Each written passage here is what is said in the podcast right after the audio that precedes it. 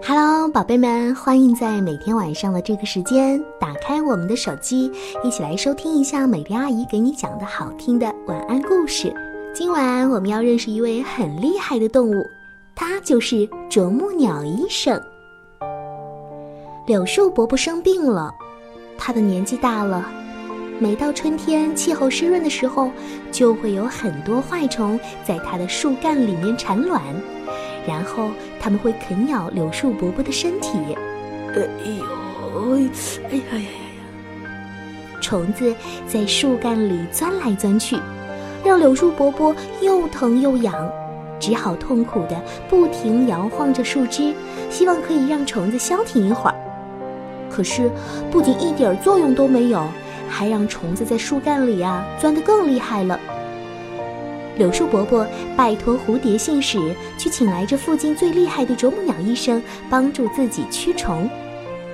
傍晚的时候，一身绿色羽毛的啄木鸟医生从其他病患那里飞赶过来。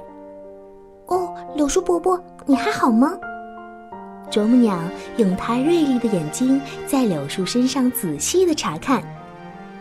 柳树伯伯慢腾腾地说：“哎呦。”啄木鸟医生，快帮我把这些害虫抓出来吧！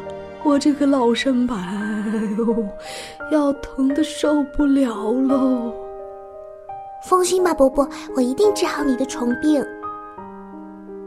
噔噔噔，夜里一阵阵急促的敲击声，把海棠姑娘吵醒了。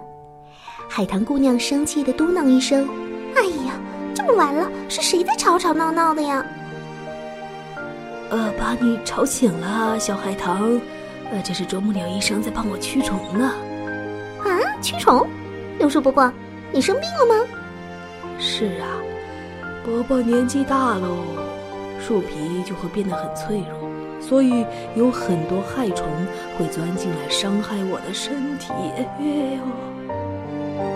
啄木鸟医生的咚咚声停止了，他擦了擦头上的汗。啊，柳树伯伯。我已经把树皮表面的害虫都捉住了，但是还有一些虫子藏在你树干更深的地方，我需要换一个方法把它们赶出来。海棠姑娘看着啄木鸟医生又尖又长又硬的嘴巴，好奇的在一旁偷偷的瞧着。小时候，她最害怕的就是啄木鸟医生了，他总是在树干上用力的凿击，发出的声音让海棠姑娘很害怕。所以，他从不让啄木鸟医生给他看病。现在，啄木鸟依然用坚硬的嘴不停地在柳树伯伯的树干上敲击，发出一阵阵特别的声波。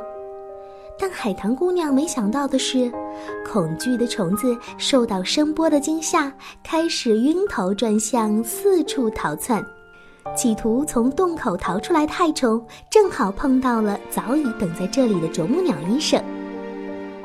就这样，害虫都被他抓住了。海棠姑娘惊叹说：“哇，你真是太厉害了！”谢谢你，啄木鸟医生，我的树干现在不疼了，嘿，也不痒了。受了好几天病痛折磨的柳树伯伯，这回啊，终于露出了一点笑容。没关系，为大家治虫病本来就是我的责任呐。伯伯，这虫洞还需要一段时间才能修复。我待会儿呢还要去看杨树婆婆，我先走了。啄木鸟医生抖了抖绿色的羽毛，打起精神，在漆黑的深夜又赶往下一个病患那里去了。啄木鸟医生，再见。哎，柳树伯伯，你的树干上有好多洞呢。海棠姑娘想着，如果自己身上也有这些可怕的虫洞，一定很难看。身体的抵抗力会变差，一变差就会生病，所以小海棠，你要健健康康的成长哦，不要像以前一样害怕看见啄木鸟医生了。比起一些暂时难看的虫洞，被害虫咬才是最可怕的哦。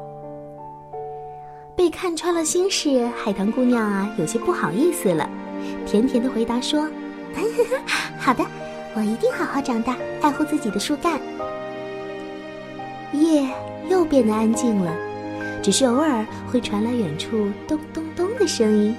哈，这一定是啄木鸟医生又在辛苦的治病驱虫呢。小朋友们，啄木鸟啊是我们的森林卫士，我们真的要为它竖起大大的拇指来哦。好啦，今晚的故事呢，咱们就听到这儿喽。每一位宝贝们，晚安啦。